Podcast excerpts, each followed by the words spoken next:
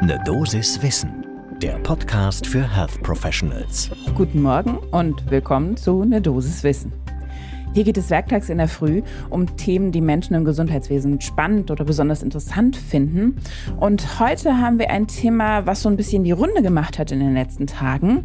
Und zwar diese Frage, haben Antibiotika, also eine Antibiotikagabe, Einfluss auf Antikörpertiter, wenn man danach eine Impfung bekommen hat? Mein Name ist Laura Weisenburger. Ich bin Ärztin und Wissenschaftsredakteurin bei der Apothekenumschau und vertrete Dennis Ballwieser. Heute ist Montag, der 9. Mai 2022. Ein Podcast von gesundheithören.de und Apothekenumschau Pro. Wie gesagt, das habt ihr ja vielleicht selber gemerkt, das Thema ist gerade viel äh, besprochen, äh, wird viel überlegt, warum. Aktuell gibt es ja jetzt eine Studie vom Rochester General Hospital Research Institute, liegt im Staat von New York, und die haben sich 560 Kinder angeschaut, beziehungsweise deren Daten und Krankenakt. Das war nämlich eine retrospektive Studie, da kommen wir später nochmal zu. Und zwar mit der Frage, gibt es bei Kleinkindern eine negative Assoziation zwischen Antibiotikagabe und dann dem vakzininduzierten Antikörpertiter? Ihr merkt schon, das ist alles natürlich ein bisschen knifflig. Viele Fachbegriffe fliegen durch die Gegend. Holt euch doch erstmal eine Tasse Kaffee und dann tauchen wir tiefer in die Details ein.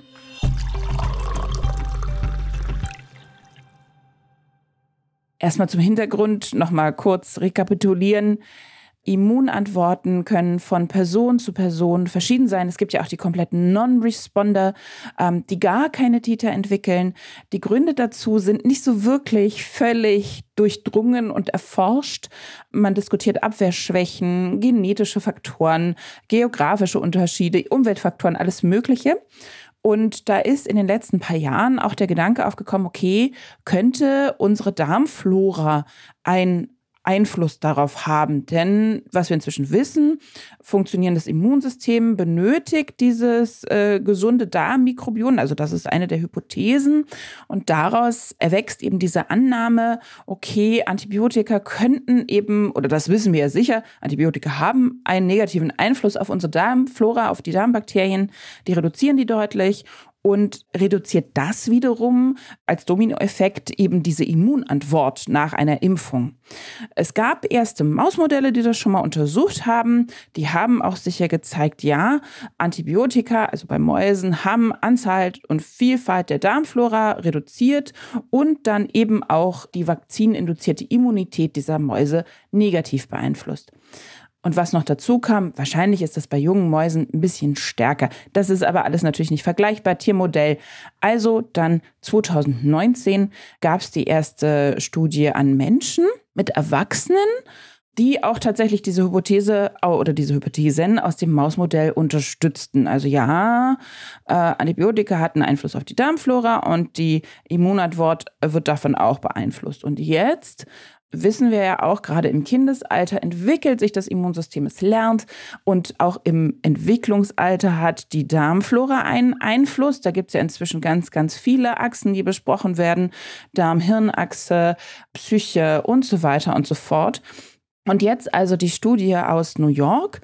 Es wurden von 2006 bis 2016 dort Kinder behandelt, also diesem Rochester Hospital. Diese Daten hat man sich nochmal vorgenommen. Die Kinder waren so sechs bis 24 Monate alt, äh, wurden ganz regulär geimpft gegen Diphtherie, Tetanus, Pertussis, Polio, alles, alles, alles, also normale Impfschemata. Und dann wurde geguckt, okay, hatten die auch irgendwelche Infekte in der Vorgeschichte? Und ja, das wurde natürlich bei Kleinkindern in dem Alter, äh, braucht man da ja nicht lange warten. Natürlich hatten die Infekte und einige waren aber auch eben so behandlungsbedürftig, dass sie Antibiotika erhalten haben. Das waren von den 560 342, also ein Ticken mehr als die Hälfte, die auch Antibiosen bekommen haben. 218 hatten gar keine. Wir sprechen von Antibiosen vor der Impfung. Dann wurden die Blutproben, die wurden regulär erfasst damals. Das war im Rahmen eigentlich einer anderen Studie, aber die Daten hat man sich nochmal hergenommen und das eben nochmal angeschaut. Blutproben wurden ganz regulär entnommen bei den Vorsorgeuntersuchungen. Die gibt es in den USA auch mit neuen 12, 15, 18, 24 Monaten und so weiter. Es wurde natürlich mit den Eltern gesprochen, welche Infekte gab es, was waren Ausschlusskriterien, also Kinder mit Immunschwäche wurden nicht betrachtet und es waren jetzt in der Studie auch keine Kinder dabei, die eine Chemotherapie oder eine Steroidtherapie erhalten haben. Und dann wurden eben diese Blutproben, die ich eben gerade erwähnt habe, untersucht. Haben die denn Antikörpertiter für die Impfungen, die ich eben genannt habe? Und wenn ja, wie hoch sind die? Was nicht angeschaut wurde, und das ist relativ wichtig, ist die zelluläre Immunantwort. Und da wissen wir ja inzwischen auch, da gibt es einfach Faktoren, die beeinflussen die insgesamt die Immunabwehr nach so einer Impfung auch deutlich und haben gar nicht unbedingt was mit dem Titer zu tun. So, was sind jetzt aber die Ergebnisse dieser Studie der Kinder, die geimpft wurden und Antibiose bekamen? Wenn sie die Antibiose bekamen, dann zeigte sich häufig ein Antikörpertiter unter Schutzniveau bei Kindern zwischen 9 und 12 Monaten. Das heißt also, ja, das hatte Einfluss auf den Titer von den Impfungen. Es war auch alles signifikant, P unter 0,05. Und zwar war eben der Titer so niedrig, dass es unter dem Schutzniveau ist. Das ist natürlich schon nicht ganz so schön. Und Kinder, die immer wieder Antibiotika bekamen, das zeigte die Studie auch, hatten besonders niedrige Antikörperwerte. Das ist alles in der Studie groß aufgeschlüsselt. Da könnte ich euch jetzt ganz viele Prozentzahlen zu wie viel Prozent die reduziert waren bei Hämophilus, so wie viel bei Diphtherie, und so weiter. Das ist alles in der Studie drin. Wir geben euch die Links wie immer in die Show Notes. Und da kann man natürlich gucken, wenn ihr ein Abo habt, kann man das dann äh, nachlesen. Und ansonsten, wenn man vernünftig recherchiert, kriegt man das eventuell auch raus. Und was die Studie noch rausfand, ist, die Dauer der Antibiose hatte einen Einfluss. Und zwar, wenn zehn Tage lang mit Amoxicillin äh, und Clavulansäure behandelt wurde, dann waren die Antikörpertiter, wie gesagt, unter Schutzniveau.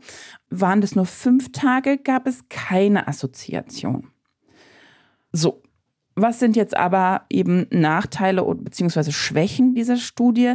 Äh, wir haben keine richtige Verlaufsanalyse, äh, nicht bei allen. Teilweise fehlten die Blutproben. Da gab es unterschiedliche äh, Dinge. Da gab es Stress in der Klinik. Man kennt das mit kleinen Kindern. Die Eltern haben vielleicht auch abgelehnt, dass diesmal keine Blutprobe genommen werden darf und so weiter und so fort. Das heißt, also, es konnte nicht kontinuierlich nachverfolgt werden. Äh, wir haben eine Kohorte, die nicht sehr gut durchmischt ist. Das war vor allen Dingen in einer weißen Nachbarschaft, also zum Beispiel Kinder mit äh, hispanischer Herkunft oder People of Color waren nicht inkludiert. Das heißt, darüber lässt sich eigentlich keine wirkliche Aussage treffen, wie das bei denen ist.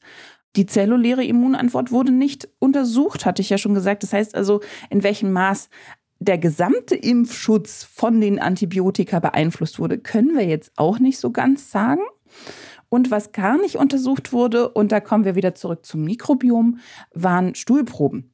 Das heißt also, ich sehe zwar, Antibiose hat Einfluss auf den Antikörpertiter, aber ob das jetzt mit dem Darmmikrobiom tatsächlich zusammenhängt und dass das reduziert wurde, das kann die Studie gar nicht zeigen, weil die einfach die Flora nicht untersucht haben. Dafür hätten Stuhlproben genommen werden müssen, das passierte nicht. Und wir haben natürlich Experten gefragt, wie die die Sache sehen ähm, und wie die das einschätzen. Zum einen Professor Johannes Liese. Er ist Leiter der pädiatrischen Infektiologie und Immunologie am Universitätsklinikum Würzburg, also an der Universitätskinderklinik sogar. Und er sagt, ja, also natürlich muss man da äh, vorsichtig sein. Das ist bis jetzt die einzige Studie zum Thema. Das hat noch gar keine Aussagekraft.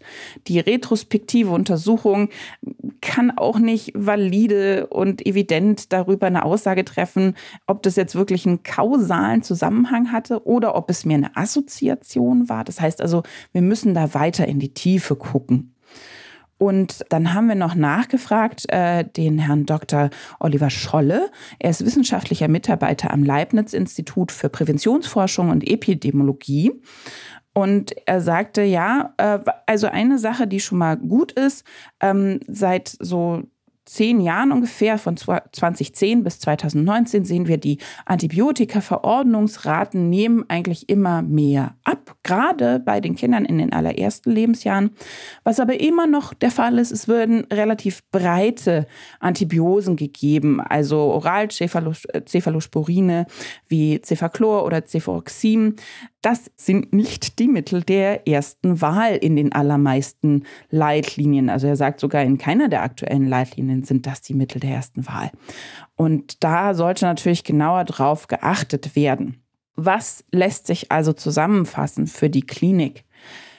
wir müssen drauf schauen, Antibiosen immer abwägen, brauche ich jetzt wirklich eine, brauche ich keine. Es gibt aber natürlich gerade auch bei Kindern Situationen, wo ich sage, okay, da braucht der Körper jetzt einfach die Unterstützung einer äh, suffizienten Antibiose. Dann muss ich drauf gucken, benutze ich ein möglichst abgestimmtes Präparat, sprich also kein Breitbandantibiotikum, sondern eben auf den, meinetwegen, wenn ich sogar habe, den Abstrich passend oder nach Leitlinienempfehlung das passende Präparat mit der möglichst kürzesten Behandlungsdauer. So, das war jetzt viel. Viel Immunologie, viel Antibiotikatherapie. Und da sind wir jetzt am Ende für der Dosis Wissen für heute. Mein Name ist Laura Weißenburger. Ich bin Ärztin und Wissenschaftsredakteurin bei der Apothekenumschau. Und wenn ihr bei unserem Podcast was für den klinischen Alltag mitnehmen könnt, dann freut uns das natürlich sehr. Und wenn ihr nichts mehr verpassen wollt, dann könnt ihr uns ganz einfach abonnieren, überall da, wo ihr Podcasts hört. Dann bekommt ihr sofort eine Erinnerung, wenn eine neue Folge erschienen ist. Ich freue mich, wenn wir uns morgen wieder hören. Bis dann. Ein Podcast von gesundheithören.de und Apothekenumschau Pro.